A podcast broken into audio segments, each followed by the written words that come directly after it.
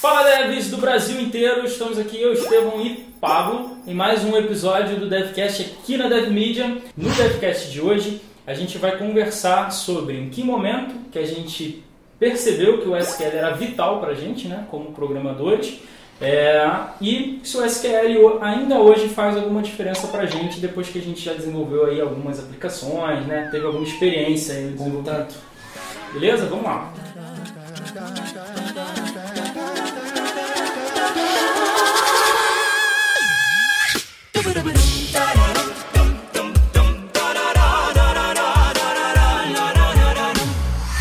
Hoje a gente está lançando uma série sobre SQL, onde a gente tem um curso que vai te ensinar a trabalhar com essa linguagem. A gente tem um montão de dicas aí bacanas para você usar a linguagem de forma consistente e um curso específico sobre o comando select para você fazer consultas otimizadas a banco de dados. Eu me lembro que eu me toquei que eu precisava aprender o SQL de fato quando eu fui fazer minha primeira entrevista de emprego.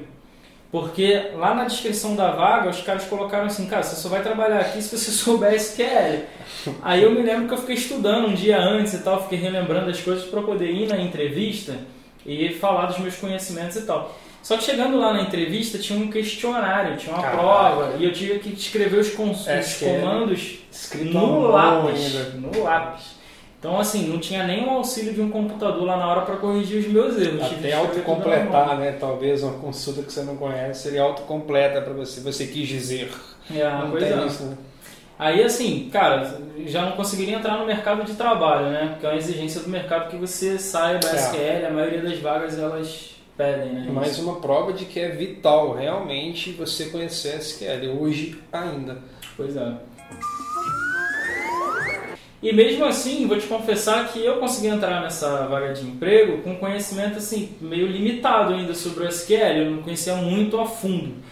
Só que novamente eu quebrei a cara, porque durante as, as diversas requisições que vinham né, para eu construir telas e tal, eu me lembro que tinha uma tela que a gente vendia serviços. Nessa tela assim, você selecionava o que você queria comprar e tal e fazia o pagamento. Sim. Só que as informações que vinham para essa tela passavam por três tabelas diferentes de banco de dados, então não era uma consulta muito fácil para ser é, construída. Eu lembro. E eu fiquei alguns dias é, para poder fazer o banco de dados trazer para mim as informações da forma que eu queria que ele trouxesse.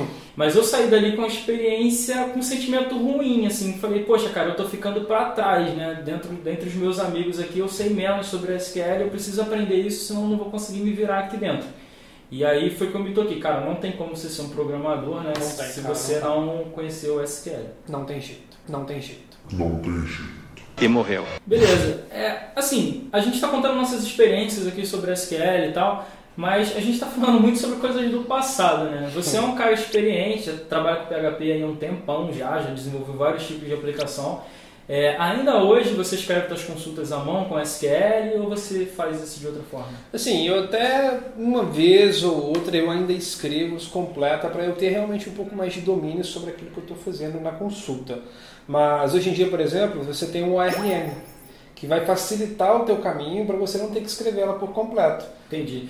Não sei se todo mundo está por dentro do ORM, é, mas se você não tiver, ORM significa mapeamento objeto relacional. Sim. E geralmente quando você trabalha com ORM, você não precisa escrever SQL. Você vai lidando ali com classes de alto nível e por trás essas classes elas geram SQL para você fazer suas consultas. É simples. Você tem uma classe pessoa, aí você usa o método pessoa.busca. Ele traz aquele select, select, asterisco, from, tudo no background. É, mas quem monta esse, esse SQL é o framework né? E você não precisa escrever. Né? Eu não preciso escrever. Mas assim, ainda assim eu preciso saber de SQL, porque utilizando o RM, eu vou usar essa lógica do SQL, por exemplo, Vamos dar um exemplo na hora de fazer um update. Eu ainda vou precisar de saber que para fazer o update eu preciso da referência do item que eu estou querendo fazer o update, hum, os dados. Do where, né? Do where. Você faça o update onde o ID da Isso. pessoa foi igual a X. Né? Exatamente. E assim, se eu não sei SQL, eu ainda posso trabalhar com RM?